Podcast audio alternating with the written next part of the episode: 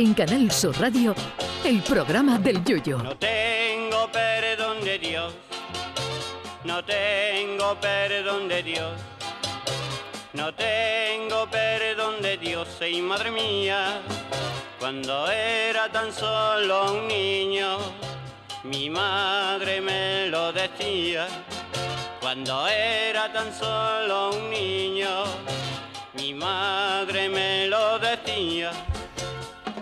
Sevilla tiene un color especial y si es con la selección española, más todavía. Todos recordamos aquel 12-1 que le metimos a Malta, a cuyo portero le pusieron de mote el internauta porque estaba todo el día dentro de la red. El público sevillano puso su granito de arena en aquella ocasión que le metimos 12 a los malteses. Y la última comunión de Sevilla con la selección española ha tenido lugar este domingo en el Estadio de la Cartuja, cuando hemos derrotado a la selección sueca y para colmo con gol de Morata, que tradicionalmente falla más que Belén Esteban en cifras y letras. A Morata le hemos dado tela de caña porque el chaval las fallaba todas. Yo llegué a poner un comentario en Twitter hace unos meses, coincidiendo con la Eurocopa, en el que puse que como Morata pase por una crisis matrimonial y su mujer le dé una oportunidad, se divorcia fijo. Pero el destino ha querido ser bueno con el chaval y le ha permitido marcar el gol que nos lleva al Mundial de Qatar, a Qatar, derrotando a la Suecia de Ibrahimovic, que tiene una nariz que es capaz de pinchar un trozo de tortilla en el fondo de una tinaja.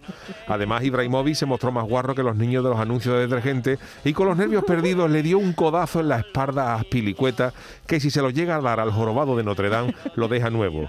Pero todo crimen tiene su castigo y al sueco le ha caído una amarilla que le hará perderse la repesca. Pero los suecos se han tomado mal su derrota frente a España y desde el lunes por la mañana habían quitado en Ikea las flechas que indican el camino a seguir y la gente andaba más perdida que el algarrobo en una tienda de Adolfo Domínguez. Los que compraron roperos y cómodas ese lunes en Ikea asegura que vienen con menos tornillos de lo normal, para que los españoles nos volvamos locos en venganza por la derrota. Pero bueno, a los escandinavos lo mandamos a la venta cuyo nombre sale de quitarle a escandinavo lo de Scandi. A jugar las repescas, queridos amigos de los apellidos acabados en son, que significa hijo de. Así, Johnson significa hijo de John, Thomason significa hijo de Thomas y Sumareson significa hijo de Sumare, por no decir algo peor. Y otras ilustres selecciones también van a jugarse el Mundial en la repesca, entre ellas la Portugal de Cristiano Ronaldo, que acabó más cabreado que Jaime Hostos cuando le dicen que la declaración de Hacienda le sale a pagar. También jugará la repesca la Italia de Chiellini, jugador que debutó en un imperio romano Mesopotamia, jugado en el Coliseo 14 años antes de que naciera San Pedro. Polonia, Escocia, República Checa y puede que también vaya a la repesca Holanda que últimamente gana menos que Andorra en Eurovisión y que ya se parece a mí en que cada vez que llega a una final queda segunda. Tres mundiales han perdido ya a los Orange. Así que disfrutemos de nuestra clasificación, que aunque Luis Enrique sea más desagradable que el escaparate de una ortopedia, ha sabido conducirnos al primer mundial que se jugará en invierno. Porque claro, en julio a las 4 de la tarde en Qatar tú pones una pizza congelada en la guantera de un coche y en tres minutos la tienes lista.